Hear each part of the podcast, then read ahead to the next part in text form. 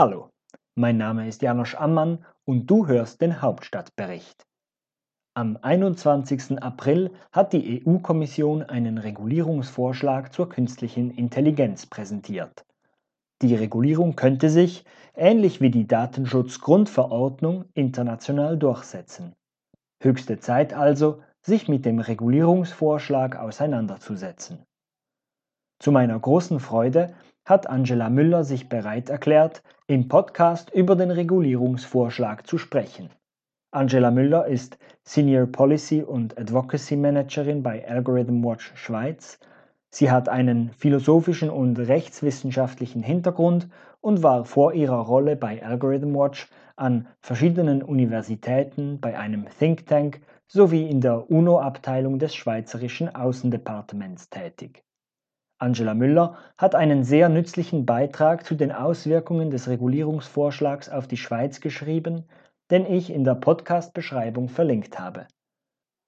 Das Gespräch war für mich sehr hilfreich, um den Regulierungsvorschlag zur künstlichen Intelligenz besser zu verstehen. Ich hoffe, dir geht es genauso. Viel Vergnügen. Herzlich Hallo. willkommen, Angela Müller, zum Hauptstadtbericht. Danke, Janosch. Ich freue mich sehr, hier zu sein. Die Freude ist ganz meinerseits. Kannst du gleich zu Beginn Algorithm Watch kurz vorstellen und erklären, weshalb ihr euch für künstliche Intelligenz interessiert? Ja, sehr gerne. Algorithm Watch ist eine gemeinnützige äh, Forschungs- und Advocacy-Organisation, wie wir das nennen. Es gibt uns seit ungefähr fünf Jahren in Berlin und seit letztem Herbst nun auch in der Schweiz. Und wir beschäftigen uns eigentlich mit automatisierten Entscheidungssystemen. Wir nennen das kurz ADM, das steht für Automated Decision Making. Das heißt, es geht uns um jene Entscheidungssysteme, die eigentlich eine gesellschaftliche Relevanz haben, also die menschliche Entscheide zum Beispiel vorhersagen, vorherbestimmen oder eben automatisiert selbst Entscheide treffen.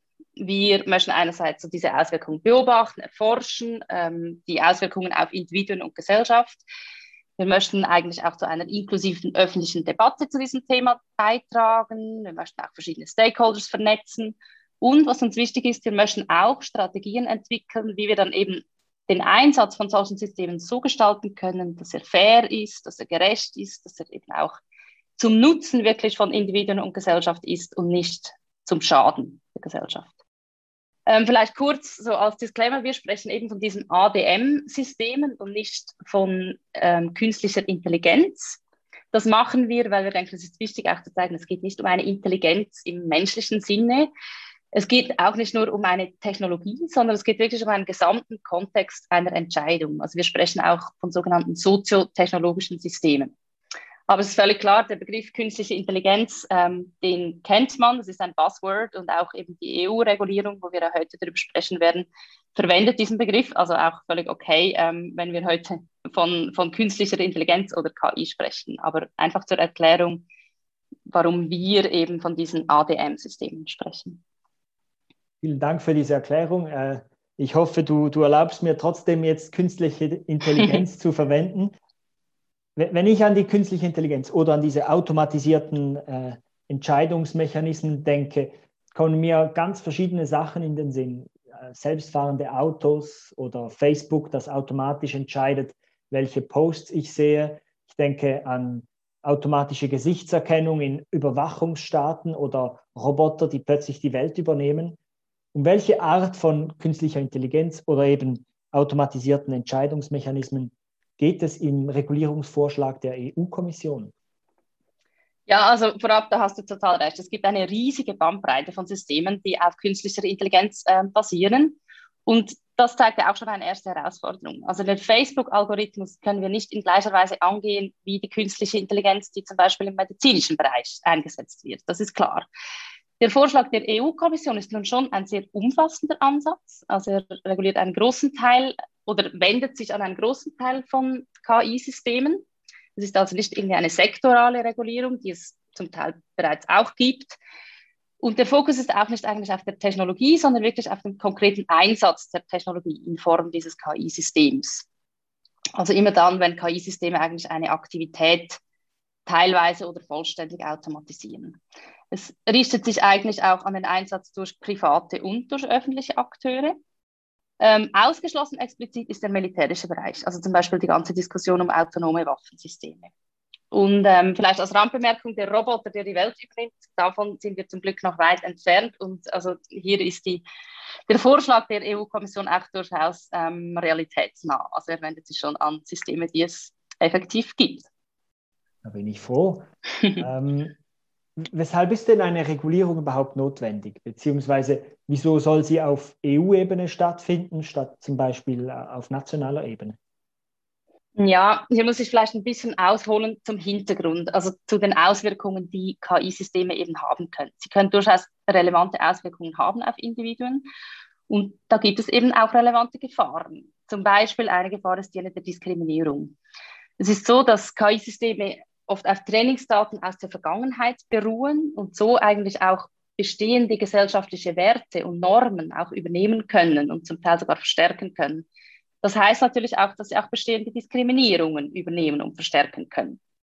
Aber nicht nur diese Verzerrung, wir nennen das den Bias in den Trainingsdaten, ist das Problem, sondern automatisierte Entscheidungssysteme können auch in anderer Weise die Wahrnehmung von, von Grundrechten, von individueller Autonomie und Freiheiten einschränken. Vielleicht als Beispiel, ähm, du hast vorhin die Gesichtserkennungstechnologien angesprochen. Und wenn diese jetzt durch öffentliche Behörden verwendet werden, dann kann das einerseits diskriminierende Auswirkungen haben, weil man weiß, dass diese Systeme zum Beispiel dunkelhäutige Menschen und Frauen schlechter erkennen und ergeben dann fälschlicherweise positive Treffer, obwohl es keine sind zum Beispiel. Aber auch selbst wenn es diese diskriminierenden Eigenschaften nicht hätte, also auch wenn die Technologie irgendwann mal so weit ist, dass sie völlig akkurat ist, hat sie ja fundamentale Auswirkungen auf die Grundrechte und so auch auf unser demokratisches Zusammenleben und die Gesellschaft als Ganzes, bei denen wir uns fragen müssen, wollen wir denn das wirklich, der Einsatz dieser Technologie? Das Problem ist wirklich auch, dass diese Systeme, wie auch ihr Einsatz, eigentlich intransparente Blackboxes, wie man so sagt, sind. Also das heißt, wir wissen nicht genau, wie diese Systeme funktionieren, wir wissen nicht genau, wo sie eingesetzt werden und das alles verunmöglicht auch einfach eine faktenbasierte demokratische Debatte zum Thema. Das heißt, es ist ganz wichtig, dass diese Transparenz und eben auch die Verantwortungszuschreibung sichergestellt ist, dass dann eben diese Systeme wirklich der Gesellschaft nutzen. Das ist zentral. Also wir sind überhaupt nicht technophob und finden, künstliche Intelligenz müsste generell verboten werden. Aber wir müssen sicherstellen, dass sie der Gesellschaft nutzen. Und was wir im Moment sehen, ist schon, dass eher die Tendenz dazu da ist, dass sie der Gesellschaft schaden. Und das müssen wir angehen. Ob es jetzt eine gesetzliche Regulierung ist, die dafür die richtige Maßnahme darstellt, ich denke, das kann man diskutieren. Wir denken, es braucht ein, einen ganzen Mix aus verschiedenen Maßnahmen und die gesetzliche Regulierung kann hier ein wichtiger Pfeiler sein. Das vielleicht im Hintergrund. Und jetzt fragst du, weshalb denn auf der EU-Ebene und nicht auf der nationalen Ebene? Also einerseits glaube ich, das geht so in die Tiefen der EU-Funktionsweise, die du wahrscheinlich noch besser überschaust. Also vielleicht äh, muss ich dir die Frage zurückgeben. Nein, aber ich denke, grundsätzlich ist die EU im digitalpolitischen Bereich schon eine proaktive Akteurin die einfach auch einen effektiven Schutz auf ihrem gesamten Territorium anstrebt ähm, und eigentlich auch diesen Flickenteppich von nationalen, nationalen Regelungen eigentlich verhindern möchte. Und die Motivation dahinter ist sicher einerseits den Einsatz für die Grundwerte der EU, aber andererseits schafft das natürlich schon auch eine Rechtssicherheit, die dann wiederum für Innovation sehr wichtig ist. Und Innovation ist ja ein wichtiger Treiber auch hinter hinter der künstlichen Intelligenz. Und ich glaube, es ist dieser Balanceakt, ähm, der die EU hier anzugehen versucht und, und sehr proaktiv anzugehen versucht. Jetzt hat ähm, Ende April die EU-Kommission äh, ihren Regulierungsvorschlag zur künstlichen Intelligenz vorgestellt. Sie wählt dabei einen risikobasierten Ein Ansatz. Das heißt, verschiedene Anwendungen der künstlichen Intelligenz werden in vier Risikokategorien ein, eingeteilt. Das sind minimales Risiko, limitiertes Risiko, hohes Risiko und inakzeptables Risiko. Kannst du uns einen kurzen Überblick geben, welche Anwendungen in diese Kategorien fallen und was es heißt, wenn eine Anwendung in eine dieser Kategorien fällt? Ja, das kann ich sehr gerne versuchen. Ähm, vorab, es ist ein sehr langer Regulierungsvorschlag. Ich versuche das hier jetzt einfach kurzmöglich zusammenzufassen. Und Die EU verwendet auch zur Visualisierung eine sogenannte Pyramide von vier Kategorien, die du ja eben angesprochen hast. Ganz zu oberst, der kleinste Teil ist der rote Teil. Hier herrscht ein inakzeptables Risiko und diese Anwendungen würde die EU-Kommission verbieten wollen. Das sind einerseits Systeme, die in Echtzeit eine biometrische Erkennung leisten können. Diese sollen verboten werden für den Einsatz durch Strafverfolgungsbehörden im öffentlichen Raum. Es gibt dann aber eine Reihe von Ausnahmen. Dann weiter verboten werden sollen Systeme, die eigentlich gezielt und auch so ganz unterschwellig Menschen manipulieren oder ihre Verletzlichkeiten ausnutzen, sodass ihnen das dann einen wesentlichen Schaden zufügt. Als Beispiel könnte man zum Beispiel Spielzeuge nennen, die mittels Sprachassistenten ein Kind zu einer gefährlichen Handlung verleiten wollen. Ähm, dann weiter verboten werden sollen Social Scoring Systeme, wenn sie durch öffentliche Behörden eingesetzt werden. Also das sind so Systeme, die eigentlich die Vertrauenswürdigkeit von Personen bewerten wollen aufgrund ihres Verhaltens, ihrer Eigenschaften. Ähm, das sind solche Systeme, die wir jetzt oft in den Medien gelesen haben, wie sie zum Teil in China eingesetzt werden.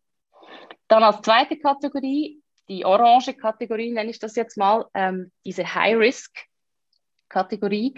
Ähm, da geht es um Systeme, also ganz viele Systeme, zum Beispiel, die zur Rekrutierung im Personalwesen eingesetzt werden oder Systeme, die für Predictive Policing von der Polizei eingesetzt werden, also sozusagen diese vorausschauende Polizeiarbeit. Es geht auch um Systeme, die den Anspruch auf Sozialleistungen prüfen, etc. etc. Das ist so eine ganze Liste, die die Kommission da vorgibt, die aber auch erweiterbar ist.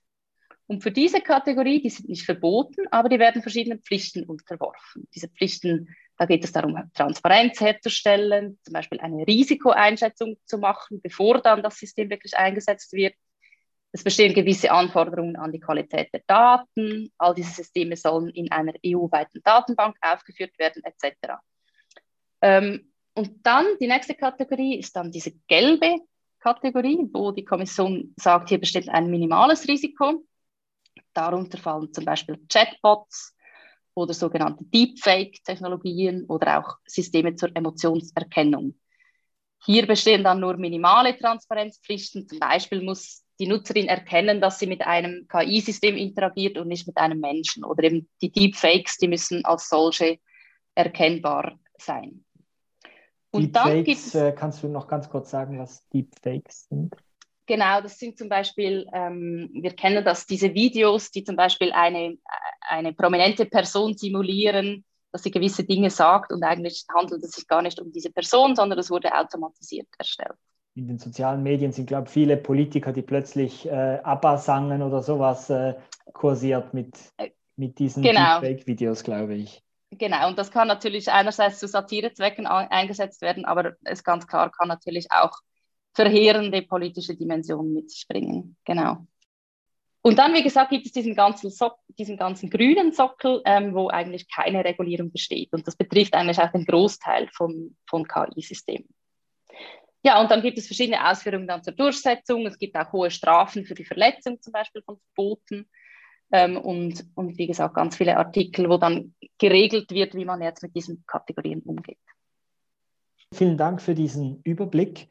Du hast gesagt, für die, für die zweite Kategorie, die nicht ganz verboten ist, die Hochrisikokategorie, die aber eine gewisse Pflicht zur Offenlegung hat und äh, die bewilligt werden muss, da soll Transparenz hergestellt werden, wenn ich das richtig verstehen, äh, verstanden habe, wie diese automatisierten Entscheidungsmechanismen die Entscheide getroffen haben. Jetzt, ich habe mir das, die künstliche Intelligenz stelle ich mir halt so vor, das ist eine Maschine, die da etwas automatisch entscheidet und die macht das automatisch, weil, weil wir das irgendwie nicht so gut können. Wie können wir denn nachvollziehen, was, was diese Maschine entscheidet? Wie, wie würde so eine Transparenz funktionieren? Ja, das ist ein sehr wichtiger Punkt, denke ich, den du ansprichst. Wir sind ja nicht alle Programmiererinnen und Programmierer und wenn da einfach ein Code offengelegt wird, dann bringt uns, also mir zumindest bringt das so ziemlich gar nichts, weil ich davon ähm, nicht so viel verstehe. Aber es ist natürlich wichtig, dass wir diese Transparenz so herstellen, dass eben äh, wirklich dem direkt Betroffenen oder dir direkt Betroffenen etwas nutzt. Das heißt, dass man zum Beispiel ähm, den Zweck des Systems ganz klar erkennbar macht, dass man sagt, ähm, von wem wurde es entwickelt und so weiter. Hier im EU-Regulierungsvorschlag ähm, gibt es hier ganz verschiedene Pflichten. Viele davon sind spannenderweise zu erfüllen, bevor die Systeme wirklich eingesetzt werden und auf den Markt kommen. Da geht es eben um ganz klare Dokumentationspflichten. Es muss so eine Risikoeinschätzung gemacht werden. Und eben viel davon muss dann transparent verfügbar sein. Eben die Qualität der Daten muss geprüft werden und so weiter. Es muss zum Beispiel auch ein sogenannter Human Oversight garantiert werden, also dass wirklich auch diese Entscheide auch von Menschen jederzeit ähm, zum Beispiel auch gestoppt werden können. Es bestehen Anforderungen, dass diese Technologie wirklich akkurat ähm, und robust und auch sicher ist. Ähm, und das sind ganz viele Anforderungen, die dann eben vor dem Einsatz ähm, an diese Systeme gestellt werden und dann aber auch während dem Einsatz muss eigentlich kontinuierlich also ein sogenanntes Risikomanagement passieren. Und all das muss natürlich sinnvollerweise in einer Weise geschehen, wo es dann eben dem Laien auch verständlich ist. Das ist schon auch ein Punkt, der aufgenommen wird in der Regulierung. Okay. Und dann hast du noch Strafen erwähnt. Was, was passiert oder wen trifft die Strafe? Ein, ist das ein Unternehmen, die die, die keine Risikoanalyse macht, die nicht transparent ist und, und wie hoch wären diese Strafen oder, oder worin bestünden diese Strafen? Es gibt ein abgestuftes Modell von Strafen. Wenn es jetzt eben um diese rote Kategorie geht und ein ähm, Anwender eben diese Verbote verletzt, dann können Strafen ausgesprochen werden bis zu 30 Millionen Euro oder 6 Prozent des globalen Umsatzes des Unternehmens, je nachdem, was höher ist. Das, das sind schon Strafen, ähm, die relevant sind. Und dann, ähm, je nachdem, gibt es so ein abgestuftes Modell von Strafen. Bei Algorithm Watch konzentriert ihr euch stark auf den Einfluss der künstlichen Intelligenz auf die individuelle Autonomie oder Freiheit sowie auch auf die Gesellschaft. Wie bewertest du den Regulierungsvorschlag aus dieser Perspektive?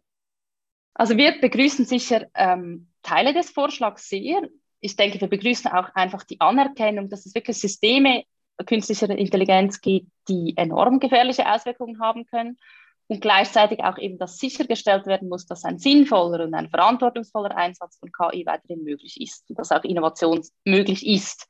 Und das ist wirklich ein Spannungsfeld, das ich schon angesprochen habe, das die EU angehen möchte. Nun, es ist so, es ist ein 108-seitiger Gesetzesentwurf ohne Anhänge und auch wir sind weiterhin mit der Analyse beschäftigt. Das ist relativ komplex. Vor allem zum Beispiel auch gibt es auch Interdependenzen mit, mit ungefähr zehn anderen Direktiven, die auch aufgeführt sind. Und das ist sehr schwer einzuschätzen im Detail, was dann hier die Folgen sein werden. Aber ich kann auf eine Reihe von Fragezeichen vielleicht eingehen, die wir haben. In dieser roten Kategorie zum Beispiel begrüßen wir sehr, dass dieses Verbot von live-biometrischer Erkennung. Wir denken aber auch, es hat ähm, relevante Schlupflöcher. Zum Beispiel sollte ein solches Verbot nicht nur für Strafverfolgungsbehörden da sein. Es gibt auch andere öffentliche Behörden, die damit eine Massenüberwachung durchführen könnten. Es gibt dann auch sehr viele Ausnahmen, dass dann trotzdem wieder erlaubt ist, die dann ein, auch einen wesentlichen Ermessensspielraum den nationalen Behörden zuschreiben.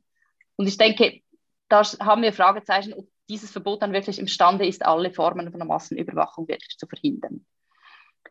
Ähm, in dieser orangen Kategorie bezüglich den Hochrisikosystemen, da begrüßen wir sicher eben diese Transparenzpflichten, das haben wir angesprochen, das ist dringend notwendig.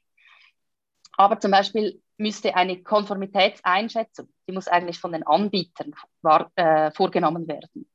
Und zu einem großen Teil.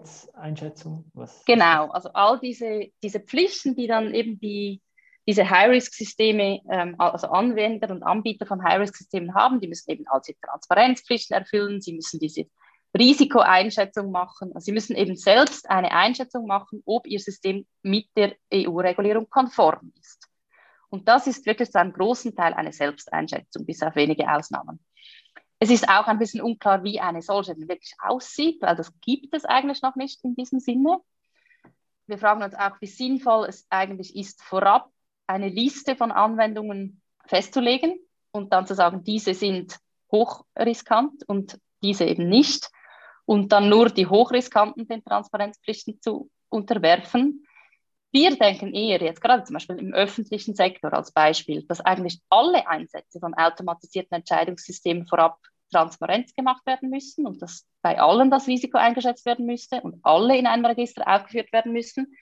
Und also, dass das minimale Transparenzpflichten sich an alle richten. Und wenn man dann sieht, da ist bei einem System ein Risiko da, dann gibt es zusätzliche Verpflichtungen. Weil auch Systeme, die auf den ersten Blick harmlos sind, können schon auch wesentliche Auswirkungen auf Individuen dann mit sich bringen, wenn sie dann angewandt werden. Wir sehen weitere Fragezeichen auch bei der Durchsetzung. Da ist wirklich noch sehr vieles unklar, eben auch dieses Zusammenspiel mit anderen Richtlinien. Wir fragen uns, ob ähm, zum Beispiel die nationalen Aufsichtsbehörden dann wirklich auch genügend Kompetenzen und Ressourcen haben, um ihre Arbeit effektiv zu machen.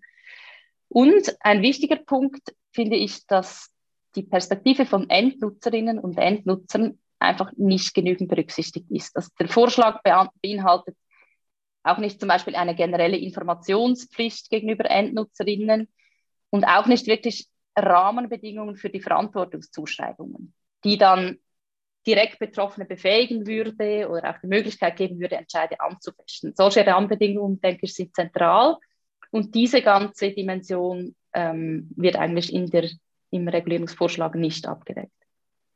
Okay, das sind doch eine ganze Menge von Sachen, die, die noch kritisch sind. Mhm. Wenn wir, ich möchte gerne noch auf einige davon genauer eingehen. Jetzt hast du gesagt, eigentlich ist die, diese Live-Aufnahme von bio, biometrischen Daten, habe ich das richtig verstanden, dass das quasi die Live-Gesichtserkennung irgendwo im öffentlichen Raum ist, wo die Polizei jederzeit sieht, wer wo ist? Ist, ist das etwa so vorstellbar? Genau, genau. Und ja. das, das ist eigentlich in dieser roten Kategorie, die, die verboten ist, aber doch nicht ganz. Und das doch nicht ganz ist, ist so etwas unklar, oder? Genau, es geht zum Beispiel, ähm, also eben einerseits geht es nur um Strafverfolgungsbehörden und nicht um andere öffentliche Behörden. Und dann gibt es Ausnahmen, wo es trotzdem erlaubt ist. Es braucht, es braucht eine gesetzliche Grundlage dafür, aber ähm, zum Beispiel kann es erlaubt sein, in der Verfolgung von schlimmen Verbrechen zum Beispiel, wir denken gerade an, an ähm, terroristische Anschläge, aber es geht auch um Kindsentführungen etc., wo das dann doch erlaubt sein soll. Und in der Formulierung dieses Artikels lässt das einfach sehr viel Spielraum, das dann doch wieder bei den nationalen Behörden liegt. Und ich denke, dieser Ermessensspielraum ist hier relativ weit gefasst. Dann hast du noch eine Liste erwähnt oder du hast gesagt, dass diese, diese Risikokategorien oder die, die verschiedenen Arten von automatischen Entscheidungsmechanismen als Liste aufgezählt wurden. Heißt das, wenn jetzt eine neue Art von, von künstlichen Intelligenzprodukt kommt, und ich denke, das ist ja ein innovatives Feld, das, das könnte irgendetwas Neues kommen, müsste dann die, die Regulierung angepasst werden? Kann das nicht einfach in die Liste eingefügt werden? Oder, oder was bedeutet das, dass es vollständig aufgelistet ist? Also diese Liste, die ist erweiterbar, das ist klar und das ist natürlich auch sinnvoll, weil ähm, die Technologie und, und deren Einsatz sich ja auch weiterentwickelt.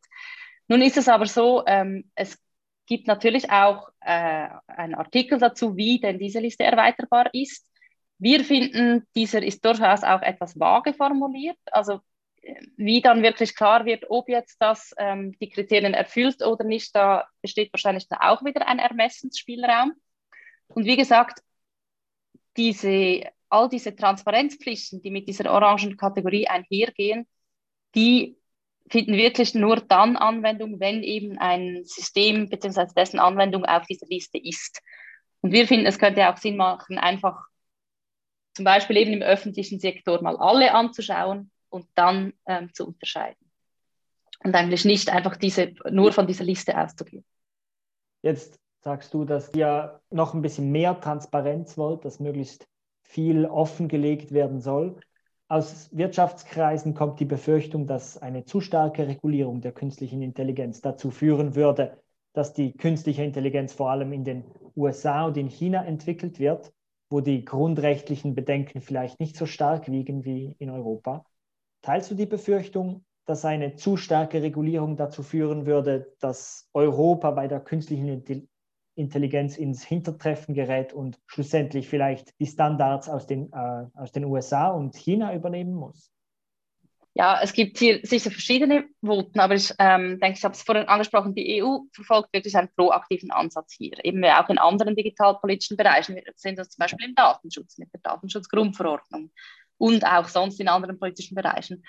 Und einerseits ähm, passiert das wertebasiert, aber andererseits schafft sie diese Rechtssicherheit. Und äh, eine Rechtssicherheit kann natürlich für Innovation äh, immer auch sehr wertvoll sein oder ist sehr wertvoll für Innovation. Also eigentlich wird dann sozusagen das Feld nicht immer nur von hinten aufgerollt, sondern die Regeln sind wirklich auch von Anfang an klar. Und das kann natürlich auch ein Vorteil sein. Gleichzeitig muss man auch sehen, die Wichtigkeit, auch diese Herausforderungen im Zusammenhang mit der künstlichen Intelligenz anzugehen, das wird schon auch anderswo thematisiert. Ähm, aber es ist klar, die EU macht hier eine Prioritätensetzung und schlussendlich fällt sie auch eine politische Entscheidung und das ist eine Gratwanderung, der sie sich annimmt und ja, es wird sich weisen, inwiefern diese Gratwanderung auch gelingt. Die EU hofft darauf, dass sich ihre Regulierung auch über ihre Grenzen hinweg durchsetzen. In der Stellungnahme von Algorithm Watch sagt ihr ebenfalls, dass dies wahrscheinlich ist. Weshalb soll das passieren? Beziehungsweise was wäre der Mechanismus, durch den sich diese Regulierung, die für die EU gilt, global durchsetzen könnte? Ja, hier muss man vielleicht unterscheiden, was sind die rechtlichen Auswirkungen und was auch mehr so ein wenig die politischen Auswirkungen.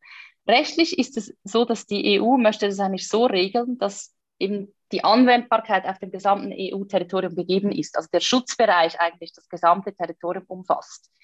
Das macht sie eben in anderen Bereichen auch so. Man spricht zum Teil in Englisch von diesem Territorial Extension, dass sie eigentlich ähm, wirklich die Gesetze so macht, dass sie vor allem auf dem Territorium ihre Schutzwirkung entfalten und das hat dann direkte Auswirkungen auf außerhalb, weil alle Anbieter von künstlicher Intelligenz außerhalb der EU sind eigentlich auch an diese Regeln gebunden, wenn sie Systeme in der EU anbieten oder wenn der Output dieser Systeme, also zum Beispiel eine automatisierte Entscheidung innerhalb der EU dann verwendet wird. Ähm, das hat dann durchaus auch Nebeneffekte. Das ist auch wieder ähnlich wie bei der Datenschutzgrundverordnung der EU. Ähm, viele Unternehmen werden jetzt einfach ihre Systeme sowieso den EU-Regeln konform ausgestalten, also wenn diese dann in Kraft sind, weil es einfach für sie auch sehr schwierig ist, zum Teil unmöglich, zum Teil sehr kompliziert, eigentlich nach Usern innerhalb und außerhalb der EU zu differenzieren. Also ein Unternehmen, das ein System künstlicher Intelligenz, äh, ein Schweizer Unternehmen, das das hier anbietet und aber auch Kunden in der EU hat, wird sich dann wahrscheinlich denken, gut, ich mache das jetzt einfach auf die eine Weise, und zwar diesen EU-Regeln konform. Und dann profitiert natürlich indirekt auch die Schweizer Bevölkerung von diesem zusätzlichen Schutz, den ja der Regulierungsvorschlag bieten möchte. Das andere sind dann die politischen Auswirkungen. Ich denke, die Regelung schafft jetzt durchaus auch einen Druck auf andere Staaten, und zwar auch einfach ein Druck, sich zum Einsatz von künstlicher Intelligenz zu positionieren. Also ich denke, das wird nationale und internationale Diskussionen, aber auch Strategien vorantreiben. Ob sie sich jetzt in derselben Weise wie die EU positionieren oder nicht, ist noch die andere Frage. Aber sozusagen das Thema ist jetzt auf der Agenda umso stärker, als es als das auch vorher schon war. Und Drittstaaten werden uns sicher auch prüfen, ob es gegebenenfalls sinnvoll wäre, etwas anzupassen, um auch den Zugang zum EU-Markt für ihre Unternehmen aufrechtzuerhalten. Es wird dann vielleicht auch Druck geben von den Unternehmen, das zu tun, damit sie keinen Nachteil erhalten. Und das, das wird schon sehr spannend sein, was das jetzt auch für Bewegungen auslösen kann. Einer dieser Drittstaaten, die, die du erwähnst, ist natürlich die Schweiz.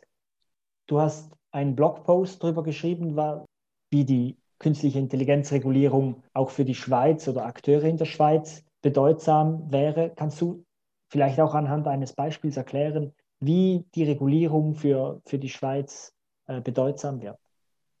Ja, wie gesagt, eben wenn Anbieter oder Anwender ähm, eigentlich in der Schweiz künstliche Intelligenz ähm, anbieten oder anwenden, dann sind sie der Regulierung unterworfen, wenn sich dies an, an User innerhalb der EU wendet. Ähm, das werden sehr viele Schweizer Unternehmen sein, weil der EU-Marktzugang einfach für Schweizer Unternehmen sehr zentral ist. Zum Beispiel eben, wenn jetzt künstliche Intelligenz im Gesundheitssektor entwickelt wird, wird sich das einfach immer, also oder einfach in sehr vielen Fällen auch an Forschungsinstitutionen oder Spitäler oder andere Gesundheitseinrichtungen in der EU richten wollen, weil der Schweizer Markt ja auch oft einfach zu klein ist, wenn sich das auf diesen Markt beschränken würde und der EU-Markt einfach äh, sehr zentral ist natürlich für die Schweiz. Ich denke, ähm, sehr spannend ist es dann auch, was die politische Auswirkung sein wird in der Schweiz. Also es gibt natürlich auch hier Diskussionen um den Einsatz von künstlicher Intelligenz. Es gibt eine nationale Strategie Digitale Schweiz. Es gibt Leitlinien zum Einsatz von künstlicher Intelligenz in der Bundesverwaltung zum Beispiel. Aber bisher ist es in der Schweiz nicht absehbar, dass, dass in irgendeiner Form eine umfassende Regulierung von künstlicher Intelligenz angestrebt wird. Und nun wird sich natürlich auch die Schweiz mit diesem EU-Vorschlag auseinandersetzen müssen. Wir wissen, wie eng wir äh, mit der EU zusammenhängen. Und das gibt dann schon auch einen gewissen politischen Druck, vor allem eben einen Druck, diese Debatte nun auch zu führen und sie öffentlich zu führen. Also jetzt nicht nur, was das konkret ähm, für direkte rechtliche Auswirkungen hat, sondern auch über diesen EU-Vorschlag hinaus. Du sagst, die Schweiz müsse sich jetzt auch mit diesen, ähm, dieser Regulierung aus der EU äh, auseinandersetzen. Siehst du denn Akteure in der Schweiz, die sich in diese Debatte um die Regulierung der künstlichen Intelligenz in der EU einmischen? Ja, ehrlich gesagt, nicht so viele. Also ich, ähm, du hast ja auch, glaube ich, im Dezember oder so einen Beitrag gemacht zum Digital Services Act und dem Digital Markets Act, ähm, den die EU-Kommission auch vorgeschlagen hat. Und ich glaube, da hast du ähnlich wie ich auch ein bisschen die Reaktionen aus der Schweiz gesucht. Also man findet sie schon, aber sie sind nicht ähm, sehr laut, muss ich sagen. Aber ich denke, es gibt immer mehr Akteure, die sich auch bewusst sind, dass das ein, dass es ein politisches Thema ist und dass man da nicht nur mitsprechen kann, wenn man ähm, wenn man eine Programmiererin ist oder so, und das ist, sondern dass es wirklich ein, ein gesellschaftspolitisches Thema ist und dass es eben diese Debatte braucht. Wir haben schon eine digitale Zivilgesellschaft, die immer stärker wird. Wir haben auch einzelne PolitikerInnen, eher noch weniger Parteien, würde ich sagen, die sich damit ähm, so grundsätzlich befassen, aber schon einzelne PolitikerInnen. Wir haben viel Expertise in der Wissenschaft, wir haben auch ausgewählte Expertise in den Medien, wir haben auch den Hauptstadtbericht. Aber ich denke, diese Debatte, die darf schon auch noch ein bisschen breiter stattfinden oder einfach auch in die breite Bevölkerung getragen werden.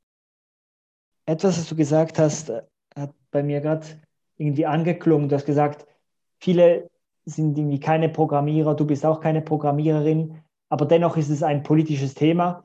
Ich spüre es bei mir selber, ich bin nicht sehr begabt mit, äh, mit Computern, mit Programmieren, ähm, aber hier in, der, in diesen Digitalthemen geht es ja doch irgendwie um, um Macht, es geht um Freiheit. Wie machst du das selber oder wie, wie gehst du damit um, dass du vielleicht nicht die technischen Details kennst, aber schlussendlich ist es wichtig für dich. Also sollst du dich ja auch irgendwie einmischen, aber wie gehst du mit diesem, ja, mit diesem Umstand um?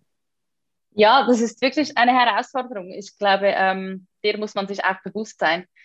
Was ich ganz wichtig finde, ist wirklich einfach diese interdisziplinäre Herangehensweise. Also ich bringe vielleicht meinen Hintergrund mit und der kann gewisses zu dieser Frage beitragen, aber nicht alles. Und ich bin dann einfach auch angewiesen auf die Expertise von anderen, die aus anderen Disziplinen stammen.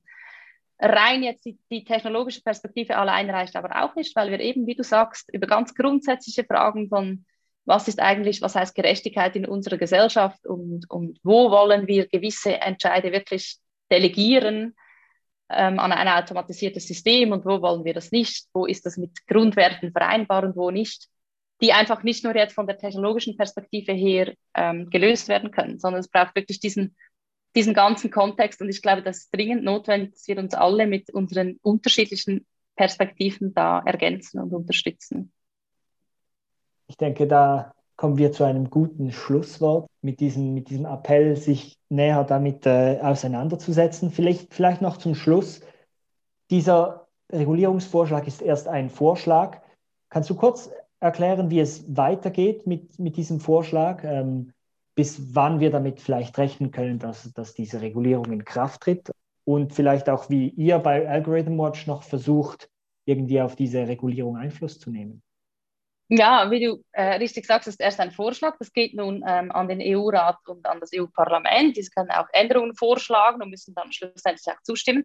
Ich finde es ganz spannend, weil es hier sehr unterschiedliche Einschätzungen gibt, wie viele Änderungen das, das noch geben wird und für wie viel Diskussionsstoff das noch sorgen wird.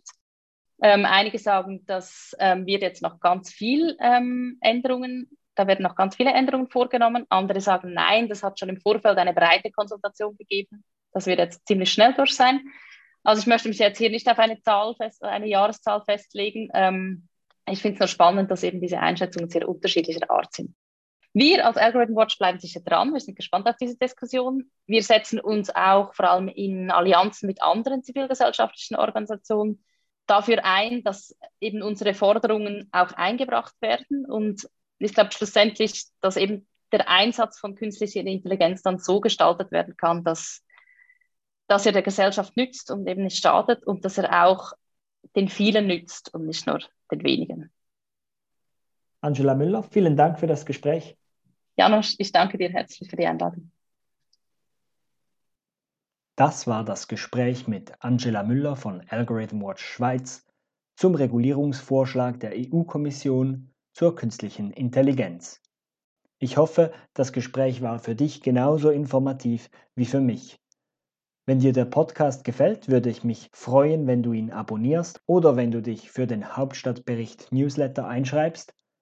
Wenn du Ideen, Themenvorschläge oder Feedback hast, freue ich mich auf deine Kontaktaufnahme. Tschüss und bis zum nächsten Mal.